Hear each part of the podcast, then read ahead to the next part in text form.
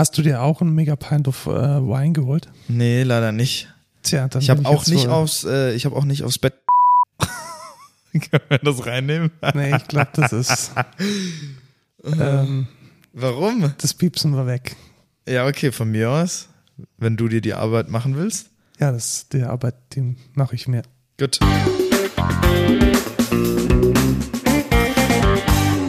Hallo und willkommen zur 82. Folge Code Culture Podcast.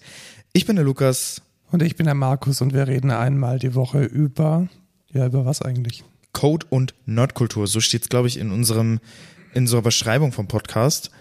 Ähm, wir arbeiten beide bei der Excentra GmbH. Und beginnen gleich mit dem Feedback und Rückblick von äh, letztem Mal und was wir so erlebt haben.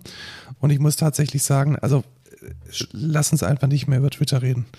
Ja, ich, ich glaube das auch ist nicht. einfach eine absolute Katastrophe. Jetzt hat äh, Musk alles on hold gesetzt oder doch nicht, keine Ahnung.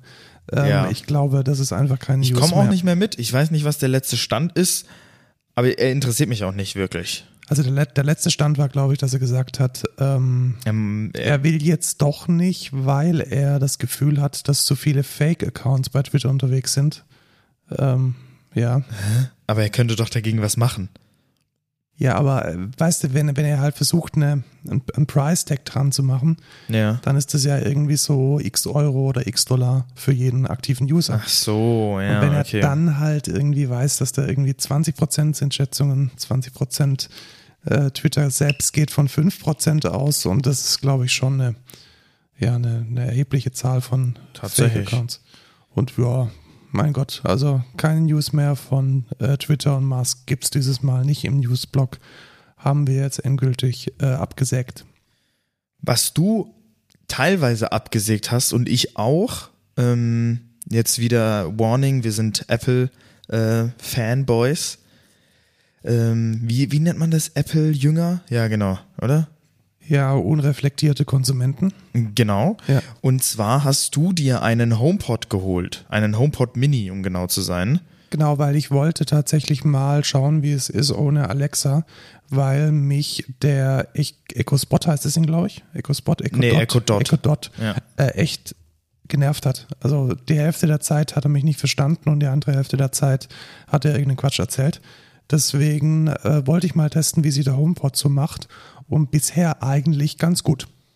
Ja, auf meine Empfehlung hin, aha, möchte ich nur kurz hier gesagt haben, um hier ein bisschen die Lor Lorbeeren einzuheimsen. Du hast gesagt, ein HomePod ist gut und ich habe ihn, glaube ich, sofort bestellt. Ja, beim, genau, Beim, beim ja. Hamburger Essen. Ja, in der ja, wir waren, genau, wir waren in der Userie und dann meinte ich, ja, also ich finde den HomePod super, du gehst direkt in den Apple Store, okay, gekauft.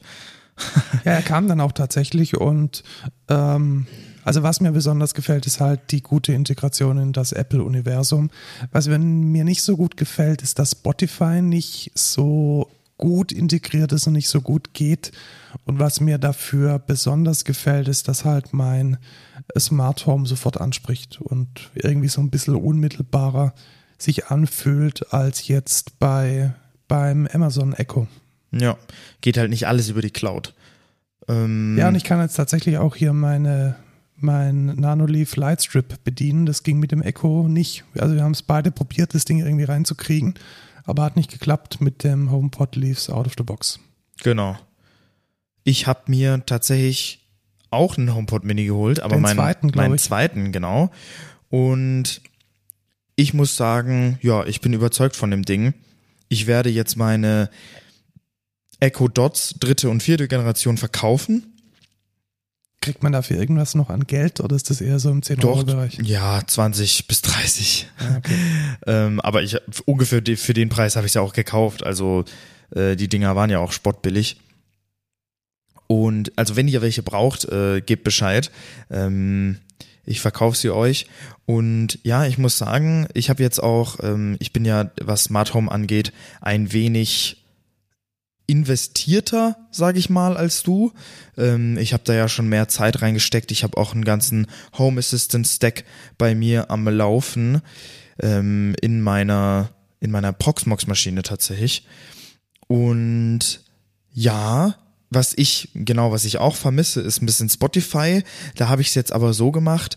Und zwar gibt es ähm, ja, so ein Programm, so ein Server, der heißt OwnTone oder auch Forked DAAPD genannt. Die Namen Aha. sind ähm, sehr experimentell, ich weiß es auch nicht. Auf jeden Fall ist das so ein, ja, ein Apple Music Server quasi, der auch für deine, deine Apple Music Library quasi übernehmen kann und der auch auf die HomePods oder jedes Airplay-fähige Gerät, glaube ich, Spotify streamen kann. Und, Das heißt, er nimmt dann die Web-Applikation von Spotify und streamt es dann dahin oder wie kann ich Mhm. mir das vorstellen? und zwar weiß ich das nicht genau. Ich bin mir tatsächlich nicht sicher, wie er das macht. Ja, oder halt tatsächlich eine Spotify API, das gibt's ja auch. Ich glaube aber tatsächlich, was er macht, ist, er downloadet sich deine Library oder Teile der Library oder so. Ich weiß nicht genau, was er macht, weil das Interessante ist, wenn ich darüber Spotify spielen habe, kann ich parallel auch noch mein Spotify so benutzen. Das heißt, es ist kein direkter Spotify Client, der dann, den ich auch als Lautsprecher in Spotify auswählen kann. So ist es nicht, sondern der spielt komplett unabhängig von der Spotify-App quasi. Ich weiß nicht genau, wie er das macht, aber ja, ich beschwere mich nicht. Es funktioniert eigentlich ganz gut, weil ich hatte den Use Case, wenn ich schlafen gehe, dann höre ich immer so eine bestimmte Spotify-Playlist. Floating Through Space kann ich sehr empfehlen. Ähm, und die konnte ich halt sonst nicht steuern mit den, mit den HomePods und jetzt kann ich es aber machen. Über Home Assistant und die API von, von OwnTone ähm, funktioniert das jetzt, wenn auch ein bisschen wonky, sage ich mal, ein bisschen hacky. Aber ja, ich bin zufrieden. Und sonst muss ich auch sagen, die Shortcuts von Apple sind auf jeden Fall sehr mächtig. Vor allem, was ich so geil finde, ist, ich kann halt einfach API-Calls machen. Das ging mit Alexa nicht. Also das Einzige, was man da machen konnte, war IFTTT, IFTTT, ja genau, äh, dreimal T. Ja. Und ähm, ja, wenn du da mehr als drei Sachen haben möchtest, dann musst du halt dafür zahlen. Und sorry, ich möchte dafür halt nicht zahlen. So, das war es mir auch einfach nicht wert, weil keine Ahnung, ich bin eh so ein kleiner Tinkerer, da, da mache ich es lieber so, dass ich das dann selbst mache und außerdem habe ich dann noch mehr Auswahl und mehr Möglichkeiten. Ähm, und es geht nicht alles über irgendeine Cloud, die, auf die ich keinen Einfluss habe. Jetzt läuft alles über mich lokal und der kann jetzt einfach API-Calls machen, wie ich möchte. Einfach irgendwelche ähm, Webhooks, easy peasy, funktioniert alles mega gut und ich bin sehr, sehr zufrieden, muss ich sagen. Ja, dann pack doch mal Links in die Show Notes, weil ich glaube, das ist noch nicht drin, Ja, das mache ich auf jeden Fall. damit man sich das mal auschecken kann. Ja, und was ich auch sagen muss, ist, was geil ist, ist, dass ich jetzt natürlich on, äh, weißt du, überall, von überall aus, quasi mein Smart Home auch mit einem Sprachassistenten steuern kann, den ich auch unterwegs benutze. Ja, das stimmt. Das habe ich auch als einen großen Benefit wahrgenommen, dass die, die Siri halt überall ist. Richtig. Also überall, wo ich, ich habe auch ziemlich oft meine Kopfhörer drin. Und Ja. ähm, das ging halt vorher nicht. Also, weil das immer übers, ich weiß gar nicht, wie es dann ging, wahrscheinlich über die Web-APIs und alles irgendwie so mehr schlecht als recht. Und jetzt ist ähm, mein komplettes Smart Home halt immer da Ja. und immer ab. Und da ist der äh, HomePod als Zentrale schon wertvoll. Ja, was ich da nur noch als kleinen Punkt richtig geil finde, ist einfach, ich gehe mit meinen AirPods nach Hause, sag dann, "Hahaha, Siri, mach die Tür auf, dann, und dann macht er mir die Tür auf, ohne dass ich irgendwas quasi machen muss. Ich muss nur sagen, okay, mach die Tür auf. Und das ist halt schon cool. Ja, Ich meine, das geht mit Alexa auch, aber dann musste man halt in die Alexa-App und dann auf das Alexa-Button-Ding drücken oder in der App Alexa sagen. Das ist halt, ja. wer- Genau, wer- und wir glauben, wir haben jetzt alle eure Geräte zu Hause tausendmal getriggert. Ach so, ja, stimmt. Deswegen ja. reden wir jetzt über andere Dinge, nämlich, äh, dass wir auch, äh, nachdem Corona jetzt vorbei ist, ganz offiziell, irgendjemand hat gesagt, Corona ist vorbei und dann ist es vorbei. Genau. Finde ich immer spannend, wie einfach das ist. Ähm, ich war beim Cheers und du warst nicht dabei. Ich hatte aber trotzdem Spaß. Was war denn das? Was ist denn das? Das Cheers ist eine, ich kenne, ich kannte das früher noch aus Stuttgart, das ist so Künstler-Netzwerktreffen, organisiert vom Feuerwerk, von der Arbeitsstelle Pop in München. Und das ist so ein Ach, bisschen. Feuerwerk? Ja, vom Feuerwerk. Also das Feuerwerk ist ja die, ja, ich sag mal, der öffentliche Träger, der öffentliche Ansprechpartner für alles, was so ein bisschen die musikalische Kreativwirtschaft betrifft. Und es war echt spannend. Ja, die haben doch auch einen Club, oder nicht? Die haben auch einen Club, ja, genau, und da waren wir auch zuerst, weil wir gedacht haben, es sei im Feuerwerk, war es dann aber nicht, weil Ah. sie speziell für dieses Event ins Import-Export gegangen sind. Das ist bei der Schwere Reiter. Da, wo die verrückten Menschen immer tanzen. Und ähm, ja, war trotzdem gut. Okay. Und ähm, ich habe viel gelernt. Ja, dass du, wie Zum Beispiel, dass wir hier eigentlich mit dem, was wir hier machen, relativ privilegiert sind. das auf jeden Fall, ja. Wir sprechen hier in, in 1000 Euro Equipment. Äh, da gibt es Profimusiker, die haben sowas nicht. Ja. Und ähm, ich habe auch gelernt, dass die Künstler Bohem überall gleich ist. Also Was? Was heißt das? Künstler Bohem, sagt das Nee. Begriff nix. Bohem, äh, ja, äh, ich sage es das Z-Wort nicht. Das ist französisch für ähm, nicht sesshafte Menschen. Ach, so wie das. Sch nee, hä? Welches Z-Wort? Bohem. Ja, Nicht sesshafte Menschen. Ja, äh, Okay. lassen wir, lassen Ja. wir die, die Leitung von dir. Und ähm, ich fand es relativ spannend, wie sehr die, wie sehr die Menschen da alle auf der Suche sind irgendwie auf den nächsten, auf das nächste Projekt, auf die nächste Band, auf die nächste Opportunity. Das war schon sehr, ja, konfus. Krasse Ja. Menschen, viel ähm, so auch Menschen, die jetzt nicht so ganz gesellschaftskompatibel sind.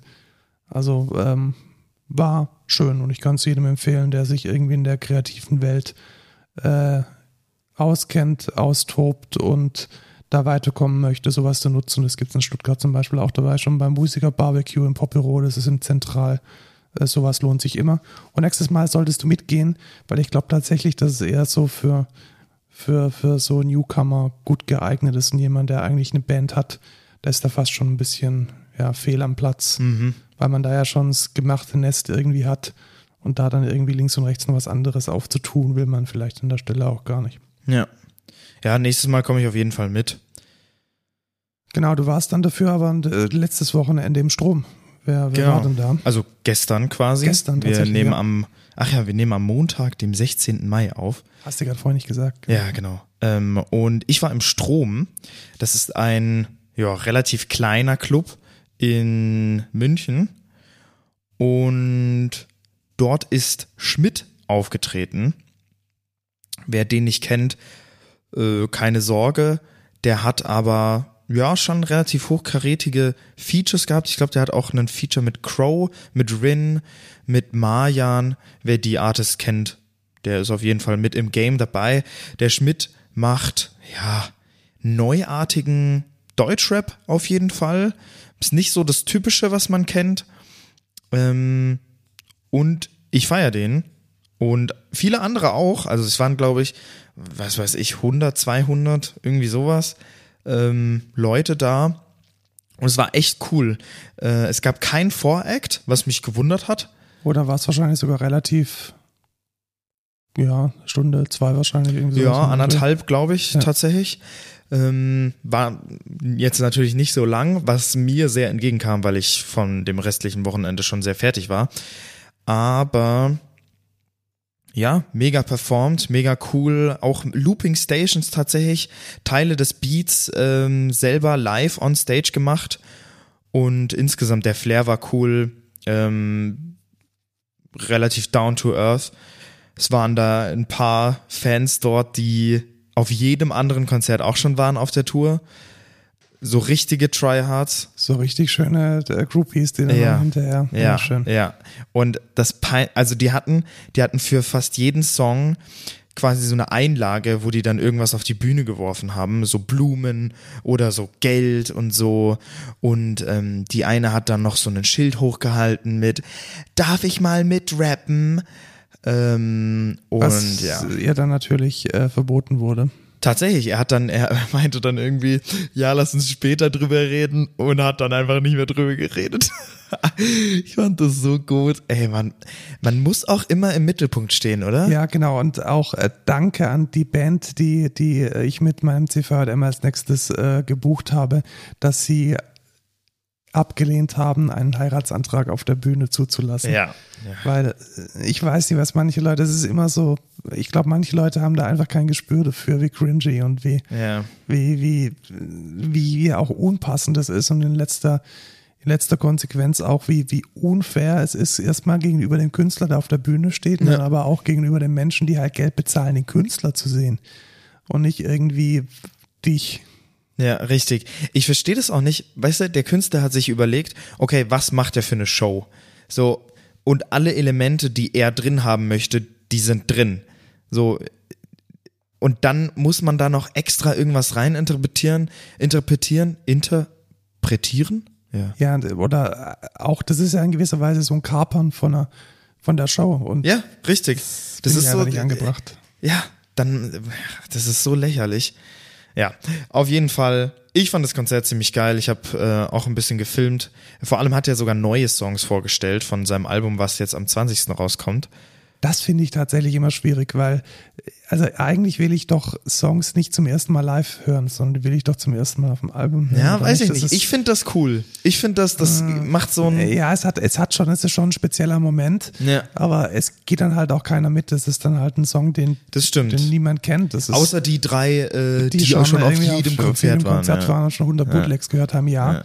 Aber ja, finde ich immer ein bisschen schwierig. Also in Maßen ja, aber so komplett. Ich finde es auch immer schwierig, wenn irgendwie sich so ein Album verzögert und auf einmal stellt die Band dann ein Album vor, das noch gar nicht draußen ist. Also so Ja. ist es auch immer mega, mega stressig. Naja, aber das zum Strom. Ich fand's sehr geil, kann ich sehr empfehlen. Cooler kleiner Club. Ähm, vor allem das Display vorne am Strom ist geil. Das ist wie so ein altes American Theater, ähm, wo dann so, ich weiß nicht, wie man das nennt. Weißt du, was ich meine?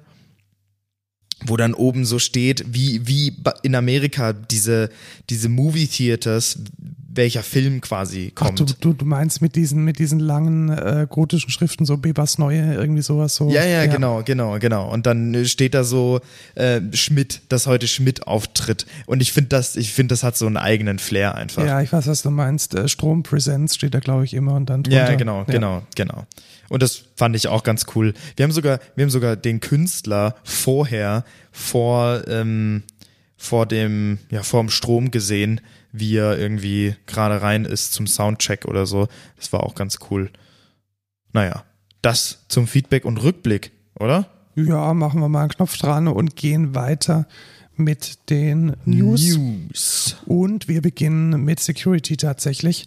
Äh, kennst du Heroku? Ja, natürlich. Was ist ein Heroku? Das ist ein ja, Cloud-Service, äh, mit dem man seine Applikationen deployen kann. So ein All-in-One-Ding. Das ist jetzt nicht so was wie AWS, eher kleiner geschnitten, sage ich mal. Direkt für bestimmte Applikationen gedacht, die man da sehr schnell bootstrappen kann, äh, hochfahren kann, äh, die dann direkt online sind 24/7. Oder? Ja, so kann man sagen. Also es ist so ein bisschen eine, eine Plattform ohne, also erstmal viel, viel älter als Kubernetes und dieses ganze Cloud-Ding Lambdas jemals war. Ja. Und ich glaube, so der ursprüngliche Business Case war, push halt da irgendwie dein Git hin und die sorgen dann schon dafür, dass es läuft. Ja. Und ähm, ja, denen ist der Quelltext verloren gegangen, weil jemand auf ihr GitHub zugegriffen hat. Und das Problem war dann offensichtlich, dass ja, da irgendwelche Tokens verloren gegangen sind und das ist dann schon ein bisschen fishy, finde ich. Warum? Weil man sollte ja eigentlich keine Geheimnisse im GitHub haben. Aha, doch, im Actions Runner schon. Ja, ja, das, ja, Und die können halt verloren gehen, wenn die jemand deletet. das stimmt. Die können verloren gehen. Weil man Ähm. kann sich die auch nicht mehr auslesen, glaube ich, im GitHub, sondern da kann man dann nur noch drücken, wenn man die deleten möchte. Und wenn die natürlich nicht nochmal irgendwo gespeichert sind, dann sind die halt weg. Richtig, und dann sind irgendwie OAuth-Tokens aufgetaucht und das war dann auch nochmal Oh, okay. ja, schwierig. Also es gibt einen länglichen, länglichen ähm, Support-Artikel und das Update von tatsächlich zehn Tagen ist das letzte.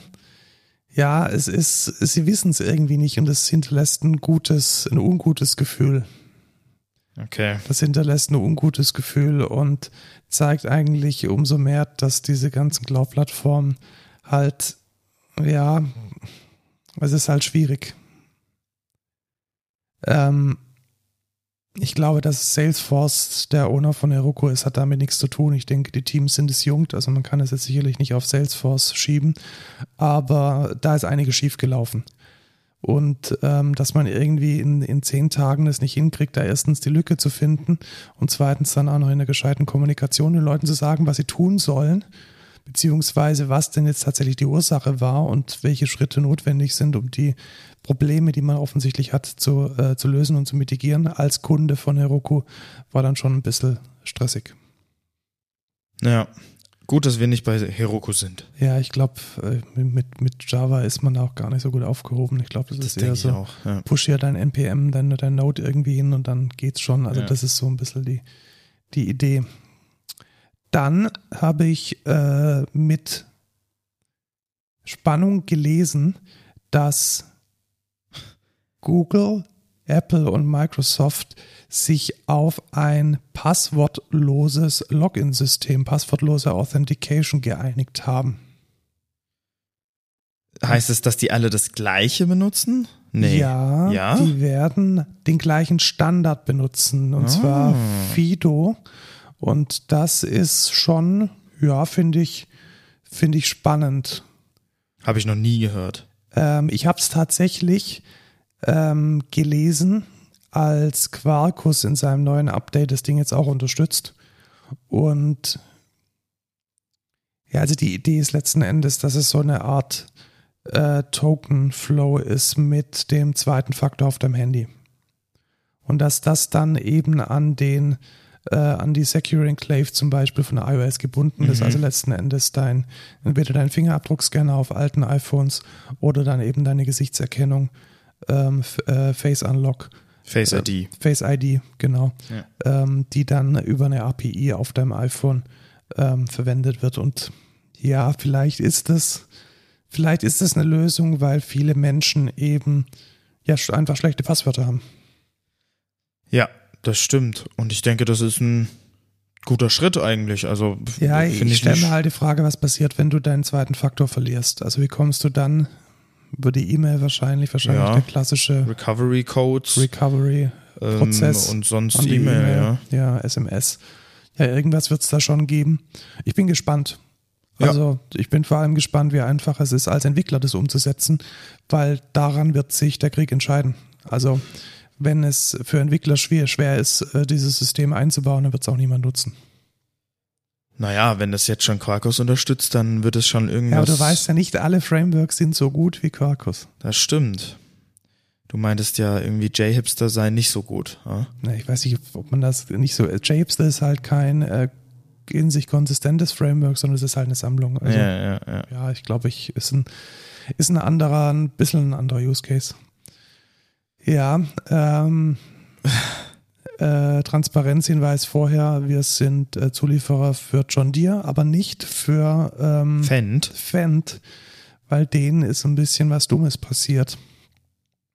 Die werden erpresst. Die werden erpresst, genau. Und das, ähm, da ist eine Hackergruppe in die IT-Infrastruktur des Mutterkonzerns, dem äh, Agco-Konzern, eingedrungen und hat dort äh, Ransomware ausgebreitet.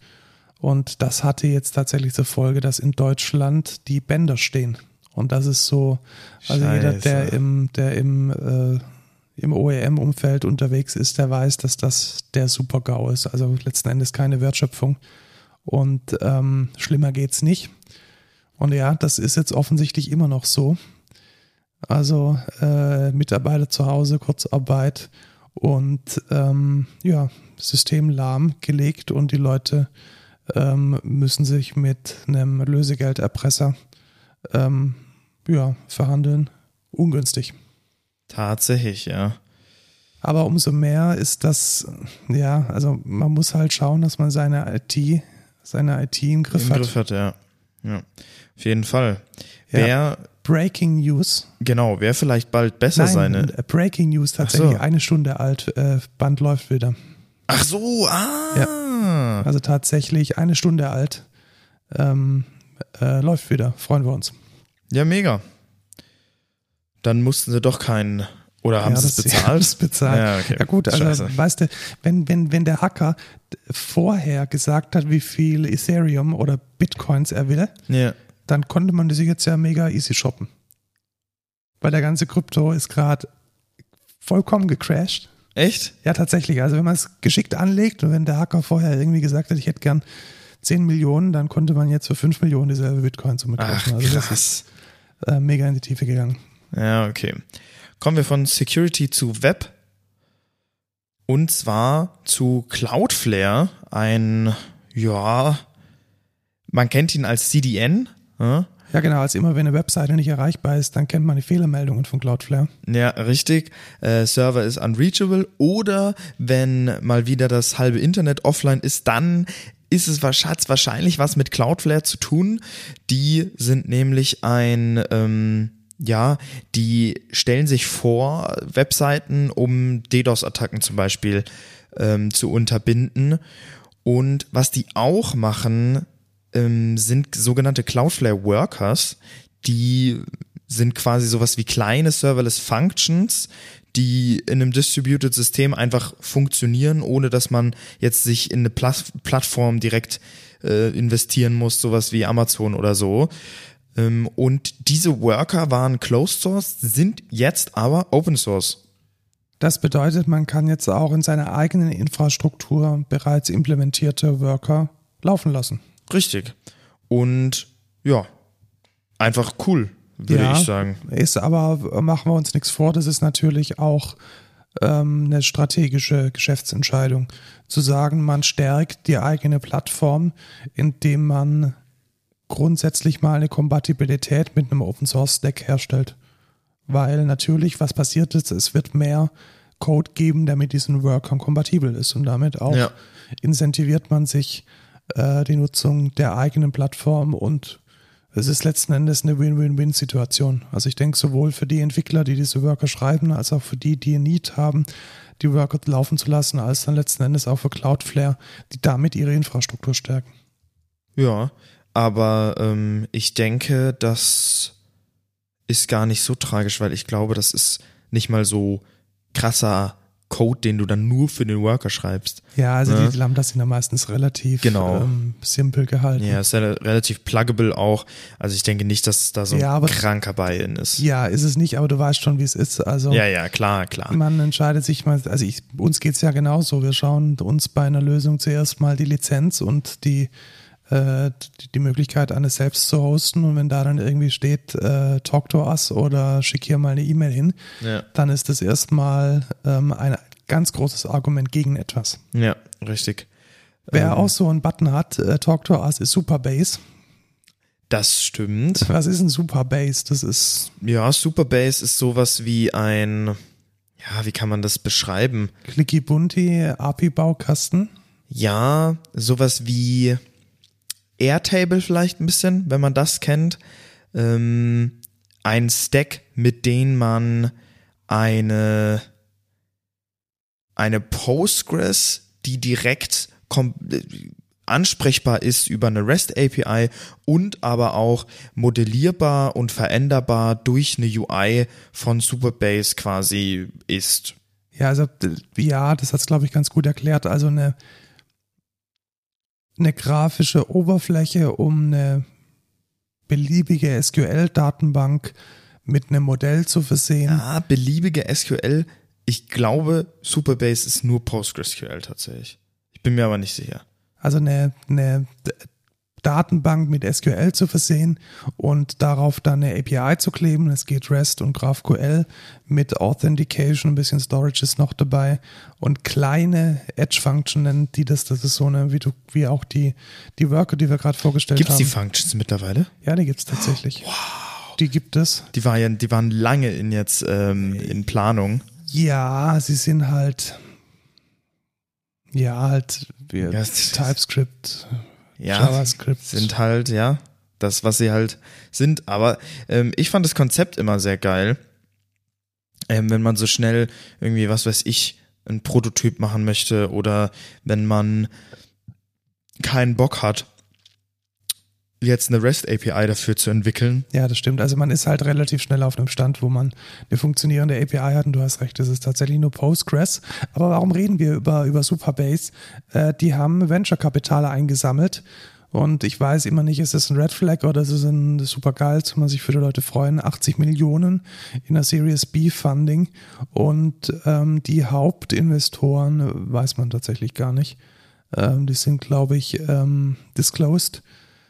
Ja, was bedeutet das? Das bedeutet letzten Endes, dass Superbase irgendwie anfangen muss, gescheit Geld zu verdienen, um diese Investoren dann auch irgendwann auszahlen zu können. Das stimmt. Ja. Aber ich denke, das kriegen die ganz gut hin, weil sie bieten ja sowas wie eine Plattform an. Das heißt, sowas wie, ähm, wir hosten euch einen Superbase ähm, Server oder einen Project und ähm, ja, managen alles für euch. Oder ihr könnt es self hosten. Und ich finde, sowas ist immer the way to go. Also wenn man jetzt wirklich den Need hat, das selbst zu hosten und dann halt alles selbst zu verwalten, ist ja fein, aber wenn du sagst, okay, das muss jetzt halt laufen, dann zahlst du halt das Geld und äh, kaufst es auf deren Plattform. Ja, kann ich. Ich glaube, der Need ist tatsächlich, äh, ich weiß nicht, ob der in der Chefetage ankommt. Ich frage mich immer, was ist der Kunde da dafür? Weißt du, weil, weil kein App-Entwicklung. App-Entwicklung schon klar, aber kein, kein Big Enterprise sagt jetzt, yo, lass uns hier mal unser nächstes strategisches Projekt auf so einer Plattform bauen. Das passiert ja. Ja, wer nicht. weiß. Weiß ich nicht. Ja, ich glaube, das sind tatsächlich eher so wahrscheinlich mittelgroße Firmen, so aus so Start-up-artigen Kontexten. also wir? Ja, wir sind das auch schon 20 Jahre alt. Ja, das Ähm, stimmt. Aus so Start-up-artigen Kontexten, die so ein bisschen schnell irgendwas reißen müssen. Und ich weiß nicht, ob der Markt dafür groß genug ist. Aber wird sich zeigen. Ich bin gespannt, wie es sich entwickelt. Ich auch. Und äh, ich freue mich, dass es jetzt offensichtlich Kapital gibt, um zum Beispiel so Funktionen wie die Edge Functions und andere tolle Dinge, die noch auf der Roadmap sind, dann auch tatsächlich zu bauen.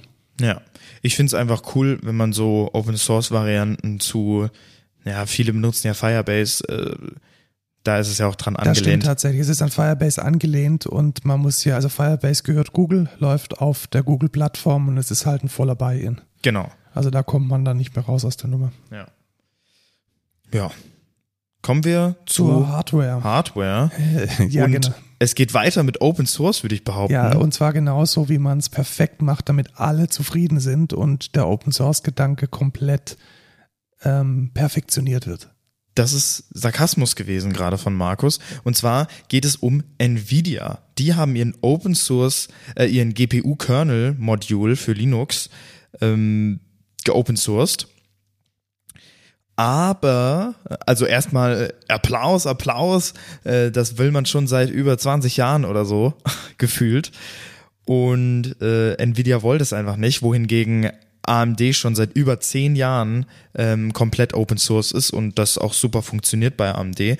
Deswegen war bisher und bleibt auch wahrscheinlich noch ein bisschen Go-To-GPU in der Linux-Szene immer noch AMD. Und jetzt dachte sich Nvidia, ey, wir wollen jetzt auch Open Source machen. Und wie macht man denn Open Source am beschissensten, so wie Nvidia das macht? Erstmal einen Commit machen. Also Also einen Commit einen machen. Commit machen. Die ganze alte Commit-History existiert einfach nicht mehr, sondern einfach einen Commit machen, wo man 2000, über 2500 Files mit über einer Million Zeilen äh, committet.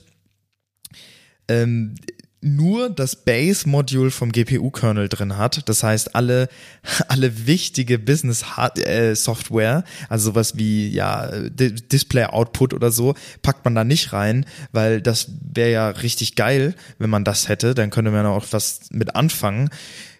Ja, genau. Und genau das hat Nvidia gemacht. Es ist, ja, Tja, mal wieder, ähm, wie Linus Torvald, äh, Torvalds es äh, so schön gesagt hat, fuck you, Nvidia. ähm, ja, wer das, ähm, wer, wer den Clip kennt, weiß, wovon ich rede. ja, also es ist auf dem Papier Open Source. Es hat nichts mit einem Open Source Gedanken zu tun. Ja, äh, wird interessant, was sich, ähm, was sich da in der Zeit so entwickelt, ob es irgendwann wirklich die Möglichkeit gibt, Nvidia auf Linux richtig zu nutzen. Ähm, Wir hoffen es. Wir sind uns jedoch nicht sicher. Was allerdings sicher ist, ist, dass es bald die Ikone, die Revolution in der Rezeption von Musik nicht mehr geben wird. Der iPod wird Wow. eingestellt. Der iPod wird eingestellt. Der iPod wird eingestellt. Das ist schon ein, ein Teil der, Auch ein Teil von mir. Es ist ein Teil der Musikgeschichte, muss man Ja, definitiv das so auf jeden sagen. Fall. Es, ist, auf jeden es Fall. hat revolutioniert, wie wir äh, Musik hören. Das kann man definitiv sagen. Es war Genau. der Durchbruch damals der MP3. Ähm, man wurde mobil, es, die, die Ablöse der CD, auch Man letzten hat- Endes die Motivation von illegalem Richtig, File-Sharing ja, das wollte ich auch gerade sagen. und letzten Endes der Beginn vom Ende der CD und von den Schallplattenverkäufen und vielleicht auch der Beginn vom Ende des, der großen Umsätze in der Musikindustrie. Natürlich wurde jetzt inzwischen alles abgelöst durch Smartphone. Also das Smartphone hat den iPod vollumfänglich ersetzt und damit ist, glaube ich, auch der Grund relativ schnell erklärt.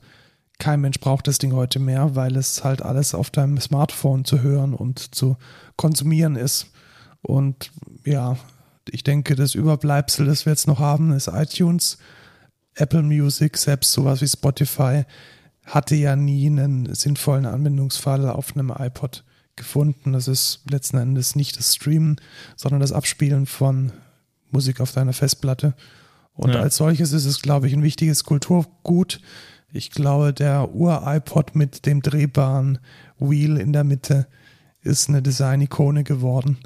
Und schade, aber auch angebracht, dieses Kapitel mal abzuschließen. Es wurde an der Zeit. Ähm, ich hatte tatsächlich auch einen iPod Touch damals. Ähm, ich glaube ein Dreier oder so. Ich weiß es nicht mehr. Ähm, dann habe ich den gejailbreakt und äh, habe mir dann da drauf WhatsApp geladen. Ähm, das waren noch Zeiten. Also ich hatte Cydia. Ich hatte tatsächlich nicht den Ur-iPod, sondern ich hatte den ersten mit Farbdisplay tatsächlich. Also da kam dann irgendwann der iPod Photo, hieß der, glaube ich. Mhm. Äh, und den gab es in Schwarz und in Silber, beziehungsweise Schwarz und Weiß. Und ich hatte den in Schwarz mit einer silbernen Rückseite und der hatte schon relativ viel äh, MB. Also man konnte dann tatsächlich, ich konnte meine komplette CD-Sammlung da drauf packen und es war schon was wert. Ja, schon geil. Ja, ich habe das tatsächlich, ich habe das dann quasi als Smartphone tatsächlich genutzt für WhatsApp. Ich konnte bloß nicht telefonieren, aber es war äh, ziemlich cool. Ja, äh, schöne Zeit. Äh, ich vermisse es ein bisschen. Das war so, weißt du, das, das war halt auch in gewisser Weise, man hatte da noch den Nerv, Alben komplett durchzuhören und das war einfach ein bisschen was anderes äh, als heute, wo man diesen, diesen absoluten Überfluss an Musik hat, den Spotify vor einem ausbreitet. Es war ein bisschen eine minimalistischere Zeit. Ja, apropos Minimalismus und äh, Überfluss an Musik und overpriceden äh, Sachen, die sich niemand holen wird, außer vielleicht Markus und Tobi. Der- Teenage Engineering. Der OP1 ist da. Wuhu. Nächste News. Du, du. was ist denn der OP1? Beschreib mal, was du vor dir siehst. Ja, das ist halt so ein minimalistisches, äh, wie nennt man das? Synthesizer? Ja, so ein Synth, keine Ahnung, da kann man halt so Tasten drücken, irgendwelche Knobs drehen und da wird eine Kuh drauf displayed. Wow. Und ich kenne ich kenn diese, ich kenne Teenage Engineering nur durch Die diesen YouTuber wahrscheinlich. durch ein YouTube-Video von der Swedish House Mafia, ähm, wo die quasi mit diesem Ding einen Song gemacht haben. Und es war so ein mega minimalistisches Video, wo die einfach nur dieses Ding gefilmt haben. Ja, also die, es ist tatsächlich, es ist eigentlich fast schon so eine Art Synth-Plattform. Also man kann damit eben, du hast li- minimalistisch und Limitation genannt. Hab gerade den Preis gesehen, Du ja. hast den Preis gesehen. ja. Kostet ja nur 2000 Euro. Ja, genau. Ja, passt ja. Ja, perfekt. Ja. Und man kann ihn mitnehmen, weil er hat jetzt tatsächlich einen Akku. Also es ist schon, Boah, geil. Krass. Boah, heftig. Mm. ja, das, das, das, ich, ich, ich merke schon, du hast die Liebe für diese Nee. elektronischen Instrumente. Nee, nicht überhaupt nicht. So. Ja, also schaut ihn euch mal an. Es ist ein Meisterwerk des Designs und der Ingenieurskunst und man kann sich das ruhig mal zumindest mal anschauen und wissen, dass es es gibt. Ja, kommen wir zur nächsten News, wo ich mir denke, ich habe keine Ahnung, was das überhaupt ist. Ich habe davon noch nie gehört. Onkyo? Ja, Onkyo kenne ich nicht. Classic ja. Japanese Audio Brand Onkyo Files for Bankruptcy. Ja, genau. Also das ist auch so fast schon wie der iPod, vielleicht noch mal zehn Jahre hinten dran. Ja, Onkyo ist so, ja, die kann man Referenzklasse, ja, vielleicht nicht Referenzklasse, aber so, wer, wer, wer sich einen Sony Walkman geleistet hat, um mobil Musik zu hören, der hatte wahrscheinlich auch zu Hause eine Onkyo-Box. Und auch diese Ära ist jetzt vorbei. Was, was lernen wir daraus? Also, sie sind pleite gegangen. Ähm, denke ich, einer der renommiertesten Lautsprecherhersteller. Ich glaube, die haben es auch nicht. Ich glaube, die haben es auch nicht geschafft. In ich habe doch nie was von denen gehört. Echt nicht? Nee. Das ist schon so. Wie, wie heißt die Marke, die du hast? Yamaha. Nee. Äh, die, die, die Boxen, ja, das yeah. sind Studio-Lautsprecher. Yeah. Das, ist, das ist Yamaha. Onkyo ist eher so Hi-Fi. Ja, also oder du, sowas wie Sony. Ja, genau, sowas wie Sony, genau. Ja, ja wobei, äh, glaube ich, ein bisschen vom Level her ein bisschen drüber. Vielleicht, mit was kann man das in Deutschland vergleichen? So Heute würde man wahrscheinlich diesen Erfolg Teufel zusprechen. Ah, okay, ja, verstehe. Also so die, wer heute was von sich hält, der kauft Teufelboxen. Ja. Und wer vor 20 Jahren was auf sich gehalten hat, der hat sich Onkyo gekauft. Und ja, ähm, die haben es nicht geschafft. Ähm, ich fand die Analyse hier relativ gut in dem Artikel, den wir hier äh, verlinken. Ja, die haben halt den, den Absprung ins Streaming, ins Digitale nicht mitgenommen die haben sich halt darauf spezialisiert, Boxen zu bauen und das ist halt heute nicht mehr genug. Ja. Weiter, ja? Äh, weiterer Sargnagel. Äh, ich musste ein bisschen lachen, aber es ist. ich, finde, ich muss auch lachen. Aber das finde ich wenig, wenigstens eine coole News, weil die mich betrifft als äh, Gamer äh, und als äh, ja, mich betrifft sie, weil ich Microsoft Excel hasse.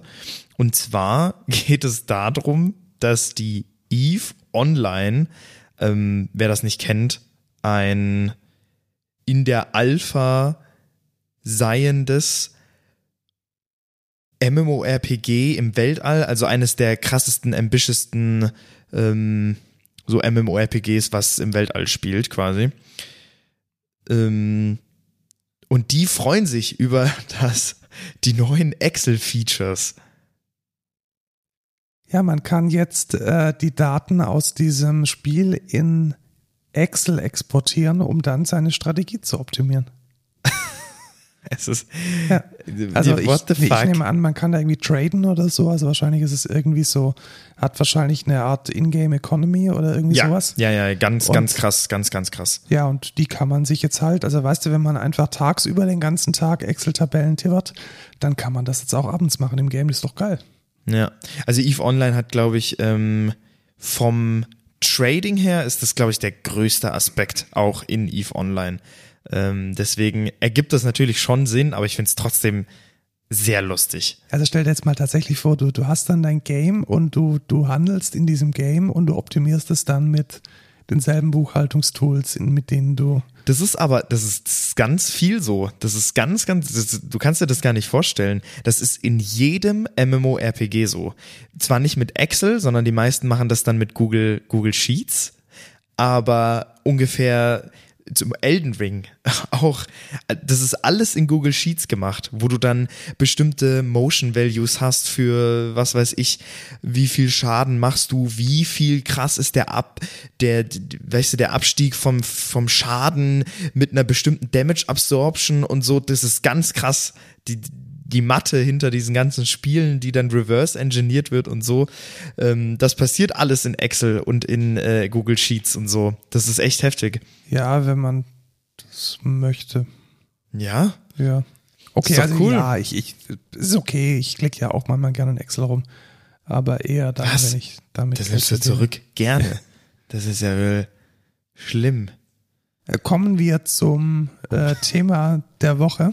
Ja. Ähm, da würden auch mal gesagt, das ist eher schlimm, weil. Tatsächlich. Ja, also es gibt so ein bisschen unangenehme Aspekte der Softwareentwicklung oder anders Aspekte der Softwareentwicklung, die gerne unangenehm werden können. Und das Aha. sind in der Regel Integrationen. Also klassische Datenintegration. Aha, Datenintegration. Datenintegration. Beispiel. Äh, Du hast da irgendwie so ein System rumliegen und du möchtest jetzt von diesem System Daten abfragen. Ja. Dann ist es meistens so, dass die Daten in diesem System über einen Standard bereitgestellt werden. Sowas wie REST? Ja, ganz viele Dinge gibt es ja. Da gibt es ja REST und da gibt es JDBC und da gibt es Datenbanken, ODBC, JDBC, da gibt es Event Streaming. Wir hatten das alles hier schon im Podcast. MQTT. MQTT, OPC UA, ein Apache Kafka kann das sein, wenn es neu ist oder was ganz altes. ActiveMQ, RabbitMQ. Du hast äh, genau ActiveMQ auf dem JMS-Standard oder es liegen einfach nur Dateien rum, CSV-Dateien, das kann ja auch passieren. CSV, XML. Genau so. JSON. Und jetzt, und jetzt ist das ja, jetzt kann man da ja immer wieder von neuem anfangen und sagen, boah, cool, jetzt muss ich hier meine, meine geile Software, die ich verkaufe, die muss ich jetzt in irgendein System integrieren. Und ja, ich fange jetzt an mit einem Java-Modul, welches mir dann meine SOAP-Schnittstelle anspricht. Ja gut, dann muss ich die Daten irgendwie transformieren und ich muss dann wahrscheinlich auch irgendwie noch synchron oder asynchron irgendwas machen. Vielleicht muss ich einen ACK schicken, wenn irgendwie als, als äh, Response auf den Request, wenn ich gehuckt werde oder ich muss irgendwie was nochmal auf die Queue legen oder es von der Queue äh, äh, pollen oder äh, poppen. Das sind ja alles Dinge, die du lustig findest. Sorry. Ja, also als ich 14 war, fand ich das auch. Geil. Gut, äh, du Ja. hast mich jetzt ein bisschen irritiert, muss ich sagen. Ich, habe einfach nur gelacht. Du hättest ja weiterreden können. Ja, wo war ich? Genau, man, man möchte vielleicht von einer Queue etwas poppen. Und äh, dazu ähm, es stellt sich jetzt natürlich die Frage, möchte man das äh, per Hand implementieren oder möchte man da ein Framework verwenden? Da möchte man natürlich ein Framework verwenden. Und da kommt Apache Camel ins Spiel. Also Apache Camel. ja, Das ist das Thema. das ist das Thema heute, ja. Ach, cool. Genau. Also Apache Camel ist letzten Endes, also was ist der Anspruch und was ist die Realität? Das muss man jetzt vielleicht mal ein bisschen, äh, ein bisschen unterscheiden. Also der Anspruch von Apache Camel ist, dass es ein Framework ist, welches die sogenannten Enterprise Integration Patterns implementiert. Die keine Sau kennt. Ja, es sei denn, man hat das Buch von dem Herrn Hopi und äh, Bobby Wolf gelesen. Hopi. Ja, da heißt er tatsächlich Hopi. Äh, Gregor Hopi. So, ich dachte, er heißt Ho und dann muss nachher ein Pi. He- Heute ist irgendwie der, der, der 13-jährige Lukas in dir erwacht. Hopi. Gregor Hopi und Bobby Wolf. Ähm, ich habe das tatsächlich mal im Studium vorbeifliegen sehen und auch irgendwann mal auf irgendeine Klausur auswendig gelernt und dann vergessen. Das ist eine, ja, eine Sammlung von, ich würde mal fast sagen, klassischen Patterns, die wir eigentlich gar nicht mal als Pattern heute wahrnehmen würden. Also zum Beispiel Ja, so- sowas wie ein Message Channel oder Pipes, also dass man einfach Ergebnisse von einer, von einem Schritt in den anderen, ähm, in den anderen ähm, überführt oder sowas wie ein Dead Letter Channel oder Dead Letter, Dead Letter Queue, in denen äh, Messages landen, die man nicht ausliefern konnte, Message Bus, dass man Daten transformiert, dass Das man Korrelationsidentifier hat. Also es sind alles so, Gegebenheiten, die schon da sind. Genau, Oder nicht? also ja, also richtig, also so Dinge, wo ich mir halt auch, wo, oder wo man sich irgendwie als Informatiker überlegt, ja, das kann man jetzt irgendwie in ein Lehrbuch packen. Genau, man kann es jetzt, man kann es jetzt sch- hinschreiben, aber jeder weiß eigentlich, äh, ja. Genau, Das und jeder, richtig, und jeder weiß eigentlich, dass es, dass es es gibt. Und ähm, genau, also sowas, vielleicht, es gibt auch ein paar, die sind ein bisschen, die sind ein bisschen ähm, äh, tiefgehender, zum Beispiel sowas wie Saga-Pattern, hat man vielleicht schon mal gehört. Aber diese Patterns, die werden jetzt von Apache äh, Camel umgesetzt. Also da gibt es jetzt in der, in diesem Framework Methoden, die man äh, verwenden kann, um diese Patterns umzusetzen. So, und das ist jetzt mal die Frage, ja, und, und jetzt, was mache ich jetzt da damit? Jetzt wird es nämlich spannend, weil man kann diese Patterns umsetzen. Das ist die eine Seite der Medaille. Das ist so das, wo man vielleicht, wo sich Apache Camel auch im Selbstbild ein bisschen sieht, ja, ich kann ja voll die geilen Patterns machen. Äh, und ich kann die dann auch alle mit diesen Enterprise Integration Patterns alle umsetzen. Aber das ist eigentlich gar nicht der Business Value, sondern was ist der Business Value? Es gibt halt tausende Extensions für Camel, die alle möglichen Standards unterstützen. Und das ist das, wofür man es hauptsächlich verwendet. Ähm, die heißt diese Extensions, die heißen bei Apache Camel Component. Und was könnte jetzt so eine Komponente sein?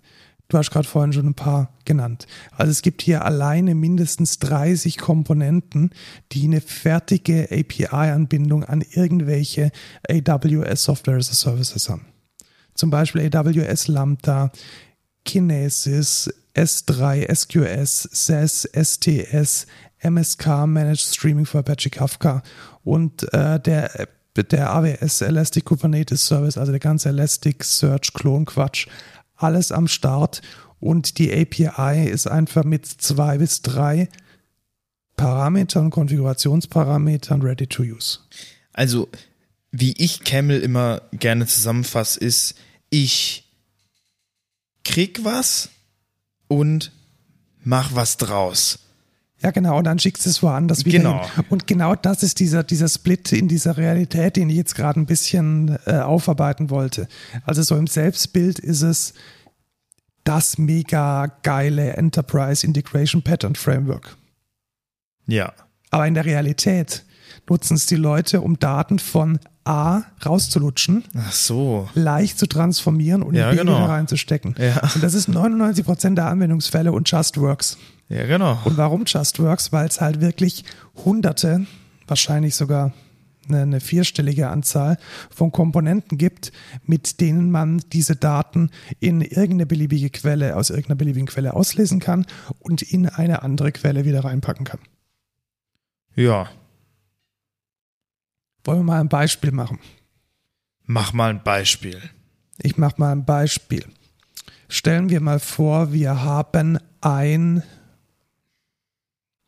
wir wollen eine, ein, ein, ein Bot implementieren, der immer dann, wenn ein Jira-Ticket erstellt wird und dieses Jira-Ticket eine große Severity hat, eine hohe Severity, also besonders schlimm ist, dass ich dann per Telegram informiert werde. Mhm. So, jetzt würde ich dann recherchieren, was kann denn Jira? Jira kann erstmal nur Webhooks. Das heißt, es kann, wenn ein Ticket erstellt wurde, dieses Ticket synchron über einen HTTP-Endpunkt irgendwo abliefern. Ja. Und dann brauche ich, wenn ich Telegram verwenden möchte, in der Telegram API wieder einen Request, der ganz anders ausschaut und eine ganz andere Payload hat, als Jira macht.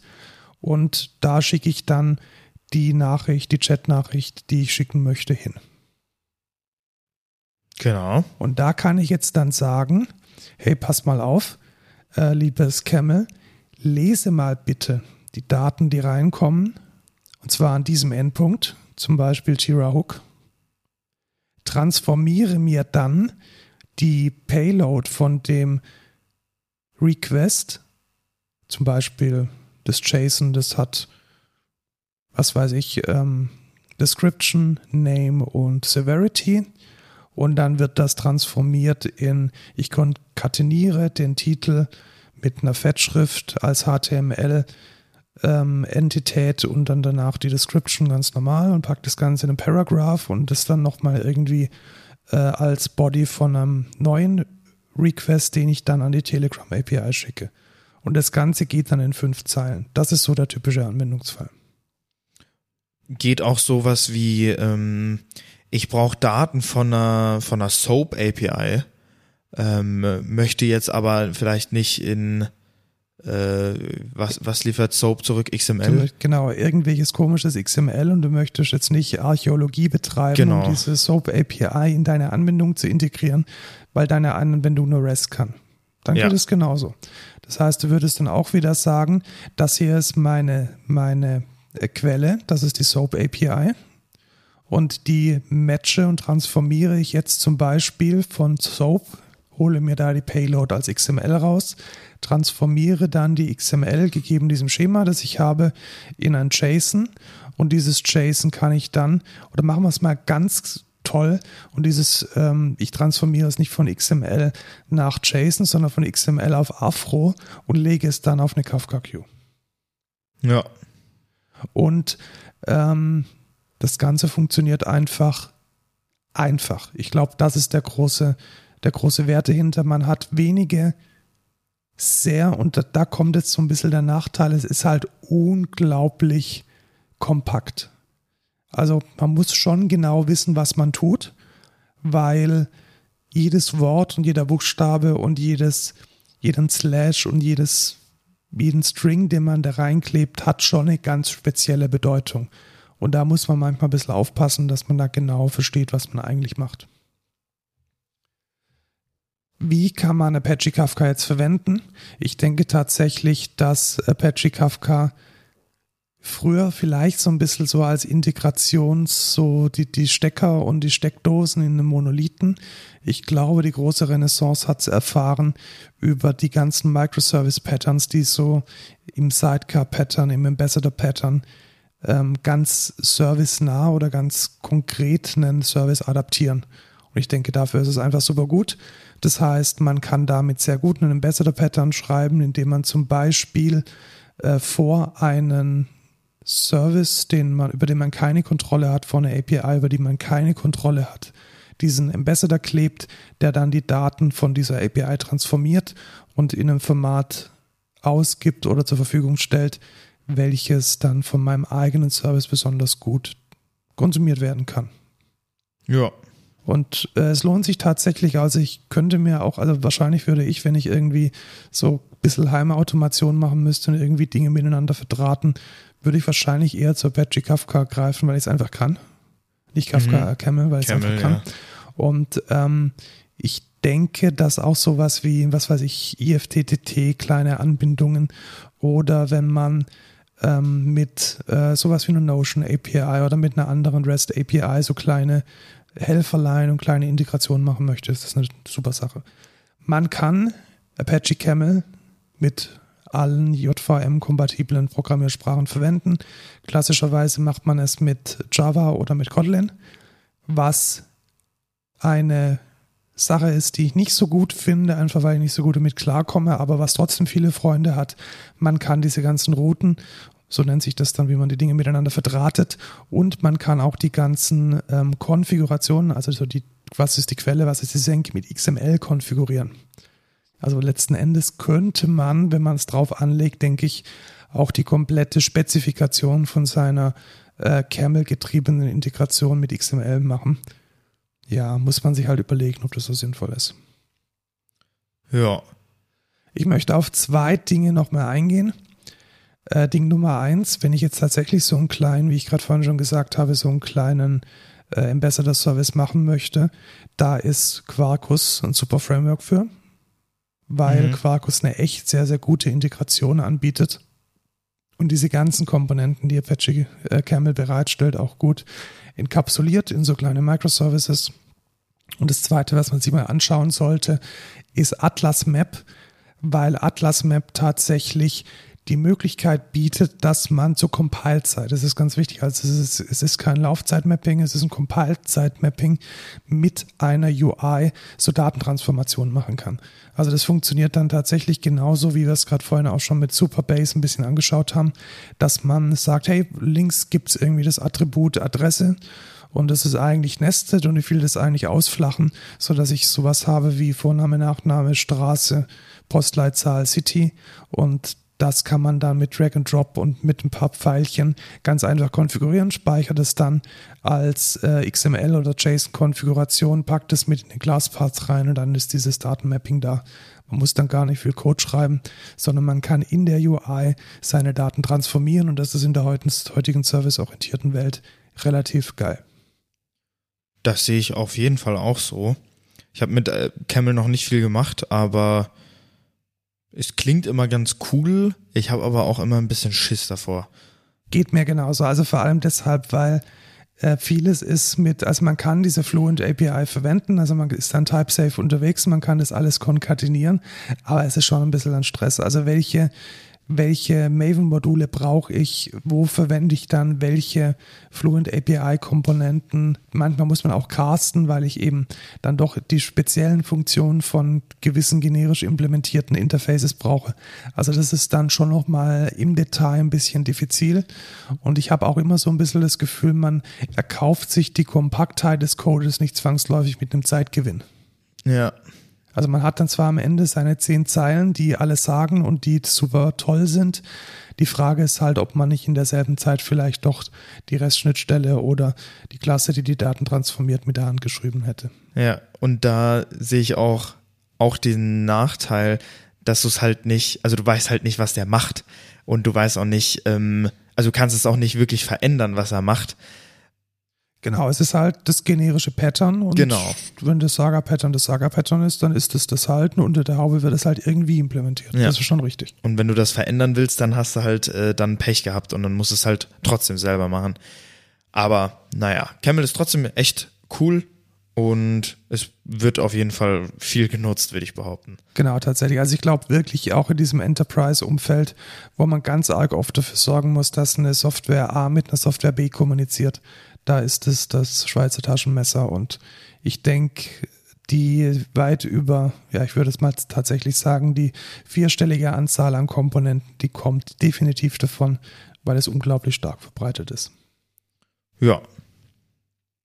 Das war's mit dem Code, äh, mit dem Code der Woche, mit dem Thema der Woche. Genau, dann hast du für uns einen Code, Code der, Woche. Und zwar habe ich mich letzte Woche und vorletzte Woche sehr viel mit VPN-Lösungen beschäftigt. Und ich habe nach einer VPN-Lösung gesucht, die mir einen guten und schnellen VPN liefert, auf am besten einem relativ neuen VPN-Protokoll. Ähm, und da habe ich nach einer Management Solution gesucht einfach.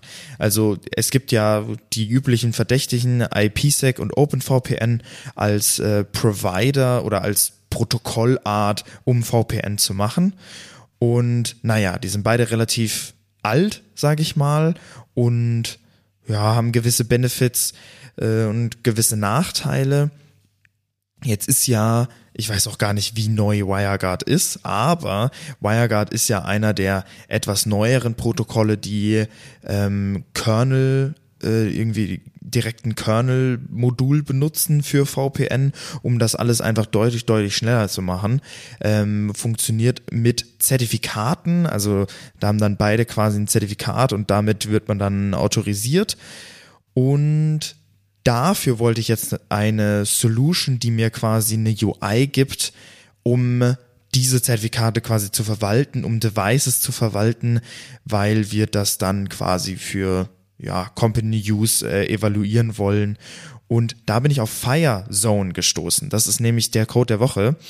Und ja, was soll ich groß dazu sagen? Es ist eine relativ schicke UI, mit der man sich eine WireGuard VPN Server Management Plattform quasi machen kann. Also da kann man dann User verwalten, die können sich einloggen.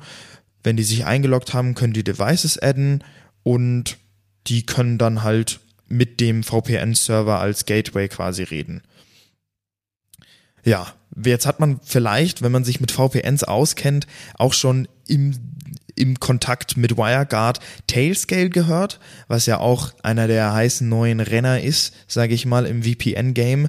Was Tailscale aber im Vergleich zu ähm, Firezone ist, ist das Tailscale ein Mesh-Network, Mesh-VPN-Network ist. Das heißt, jede Node in diesem Mesh-Netzwerk muss Tailscale quasi am Laufen haben, damit alle miteinander reden können. Das hat bestimmte Security-Benefits und auch bestimmte ähm, ja, Routen oder Geschwindigkeitsbenefits, weil einfach äh, manche Distanzen nicht mehr so groß sein müssen, wenn man jetzt mehrere Rechenzentren zum Beispiel hat. Das macht aber in unserem Kontext natürlich keinen Sinn. Wir haben eine Location, da muss man halt in das Netzwerk rein, was man da schon aufgesetzt hat. Das heißt, die ganze Netzwerktopologie, die man da schon im Netzwerk hat, muss man nicht irgendwie doppelt äh, abbilden, weil man dann irgendwie Mesh Netzwerking macht, sondern kann einfach durch einen VPN-Server-Gateway in das Netzwerk rein. Und genau das ist das, was wir brauchen. Und ja, Firezone ist da eine schöne Open Source Alternative. In Zukunft soll es da auch Paid Tiers geben mit irgendwie Premium Support, bestimmten, ich weiß gar nicht, SSO Extras oder so. Also sie sind sich selber tatsächlich noch nicht sicher, was sie in diesem Paid Tier anbieten wollen. Was aber auf jeden Fall im Free Tier noch mit drin ist, was uns auch mega wichtig ist, ist OpenID Connect was ein Authentifizierungsstandard ist, der den eigentlich jeder mittlerweile benutzt, basierend oder aufbauend auf äh, OAuth 2 und das wird im Free Tier drin sein. Das ist gerade quasi frisch dazugekommen aus einem Pull Request und wird gerade noch ein bisschen verfeinert. Die meinten zu mir auch, da sind noch ein paar Bugs drin ähm, und das fixen die in dieser Woche aber. Deswegen werde ich mir das OpenID Connect erst nächste Woche angucken ich habe mal mit den Co-Foundern geredet, auch von Firezone. Sie sind gerade einfach dabei, äh, ja, Following ähm, und Aufmerksamkeit auf das Projekt zu leiten und ja, da wollen wir doch mal ein bisschen helfen und das mit in den Code der Woche aufnehmen. Ich fand es bisher super, hat mega leicht funktioniert, Installation war easy und äh, du hast dir, glaube ich, auch schon mal eine Config rausgelassen. Genau, ich habe mir eine Config rausgelassen. Ich glaube, es war tatsächlich, ich habe das irgendwie so während der Besprechung gemacht, man verzeihe es mir und es war mega easy. Ja. Also ich war in drei Minuten im VPN irgendwie Stöpsel gezogen vom, äh, vom Kabelnetzwerk und es hat alles funktioniert das war schon ziemlich geil. Ja, und ja, ich kann Firezone auf jeden Fall empfehlen. Wer nach einer WireGuard-based VPN-Lösung sucht, genau. Ja, coole Sache. Dann würde ich weitermachen mit einem ähm, No-Code der Woche. Den du dir gerade. Den ich gerade eben äh, reingetragen habe. ähm, ich war ja vor Gut, dass ich, gut, dass ich so lange Zeit. Ja, ja genau, du hast mir einfach Zeit gegeben, ja. hier nochmal einen No-Code äh, reinzupacken. Ähm, wenn kein Corona ist, reise ich ja ziemlich gerne. Und ich will nicht sagen, dass es jetzt der heilige Gral ist, aber es löst ein Problem, das ich oft habe. Äh, wenn du mit Freunden verreist oder wenn du irgendwie so Dinge planst, ich finde, da ist es immer sehr schwierig dafür, ein gescheites Medium zu finden. Warum?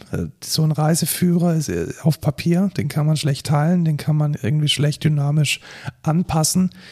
Notion habe ich jetzt mal versucht für einen Trip äh, nach Dresden zu verwenden, um da so eine Grobplanung zu machen. Aber was da halt nicht gut ist, dass Notion halt keine Semantik, keine Kenntnis von der Karte hat. Ah, ja. Also da hast dann oft das Problem, dass du da zwar eine wunderschöne Datenbank äh, aufbauen kannst mit den Museen und mit den Sehenswürdigkeiten, die du besuchen möchtest, aber es fehlt die Anordnung auf einer Karte und die ist dann, vor allem wenn man zu Fuß unterwegs ist oder das irgendwie eine sinnvolle Reihenfolge kriegen muss, die man mit den Öffis gut erreichen kann, echt stressig. Und da habe ich mir jetzt die letzten Tage, bin ich über Newsletter auf Tripsy gestolpert und es schaut ganz gut aus und deswegen so mit leichtem Vorbehalt eine Empfehlung. Was macht Tripsy? Äh, Tripsy ähm, springt genau in diese, in diese Nische ein, dass man damit seinen Trip, seine Reise planen kann. Das heißt, ich kann ähnlich wie bei Apple Maps mir oder ich mit der Datenbank von Apple Maps kann ich mir die einzelnen äh, Sehenswürdigkeiten oder auch die einzelnen Schritte, wenn ich fliege oder sonst irgendwas mache, damit reinpacken. Ich kann mir zum Beispiel auch meine Dokumente, meine Tickets alle mit reinpacken. Das Zeug wird gesynkt auf meine mobilen Devices und ich kann es teilen mit meinen Freunden, mit denen ich dann unterwegs bin, die Reise zu machen. Aber auch nur, wenn die ein iPhone haben. Genau, und jetzt kommt es auch nur, wenn die ein iPhone haben. Und äh, es ist sehr, sehr viel hinter dem Paid-Tier. Und dafür braucht man die Premium-Version und die ist leider relativ teuer. Es ist ein gutes, es ist ein gutes Tool. Man bezahlt dann allerdings seine 39 Euro per annum. Alles klar. Oder 5 Euro im Monat, wenn die Reise halt in einem Monat vorbei ist. Und ja, da muss man sich dann schon entscheiden, ob man äh, diesen Price Tag. Vor allem äh, muss dann halt auch jeder ein iPhone haben. Wann kommt das vor? Das ist halt auch. Also im Moment hast du Freunde, die kein iPhone Ja, haben. ich habe viele Freunde, die und kein denen iPhone hast du noch nicht die Freundschaft gekündigt. Äh, Ich fast, ja, fast. Fast, aber ja. Also es ist schon, es ist ein Premium-Produkt und als solches muss man es auch sehen. Es Ja. schaut sehr, es schaut sehr fresh aus. Es ist schon, es ist auf jeden Fall schick. Also ich muss schon sagen, ähm, von der UI her und auch von der User Story her, mega coole Idee auch einfach. Du kannst dann sagen, okay, ähm, Montag Anreise, okay, um 12 machen wir das, um 13 machen wir das, äh, bla bla bla. Und das ist halt, das ist cool. Genau, Weil- du hast schon gesagt, also die User Story ist halt einfach geil, weil du kannst jetzt erstmal mal ganz dumm irgendwie die Sehenswürdigkeiten sammeln, Ja. dann kannst du sie einplanen, dann kannst du sie auch umplanen, dann kannst du auch sauber trennen irgendwie zwischen Accommodation und irgendwie Kram, den du, den du als Sehenswürdigkeiten machen möchtest. Restaurants sind mit drin, es ist alles gut eingebunden in irgendwelche äh, Reviews von TripAdvisor und Co. Also es, ist schon eine feine Sache und ich denke, ähm, ich werde es mal bei meiner nächsten Reise dann ausprobieren. Ich habe ein bisschen die Hoffnung, dass es sich schöner anfühlt als Notion. Und ich glaube, das war tatsächlich auch das Problem, das ich mit Notion hatte. Notion fühlt sich halt nicht nach Freizeit an. Das stimmt. Weißt du, was ich meine? Es sieht Ja, aus wie so, ja, ein- es ist halt ja. eine Datenbank, es ist ein Excel und es war so schwergewichtig. Also obwohl Notion eigentlich schon sonst echt eine, eine coole Sache ist und ich sehr gerne damit arbeite, hat man, glaube ich, wenn man auch unterwegs ist, nicht das Mindset, da jetzt Nee. in fette Tabellen reinschauen zu wollen. Außerdem lädt Notion immer ewig. Gut, kommen wir zur Verabschiedung. ähm, wir suchen Mitarbeiter, kommt zu uns, arbeitet bei Genau, uns. bekannt aus Funk und Fernsehen. Ähm, ihr habt vielleicht die Anzeige in, stimmt. in Bits und so jetzt tatsächlich gehört. Ähm, Ich habe ich hab mir sie bisher immer noch nicht ja, angehört. muss man machen. Ja, muss ich mal machen. Ähm, genau, wir suchen ähm, MitarbeiterInnen, die uns unterstützen im Frontend und Backend. Redet mit uns, schreibt uns eine Mail, besucht uns auf den Socials und tschüss, Lukas. Ciao, Markus.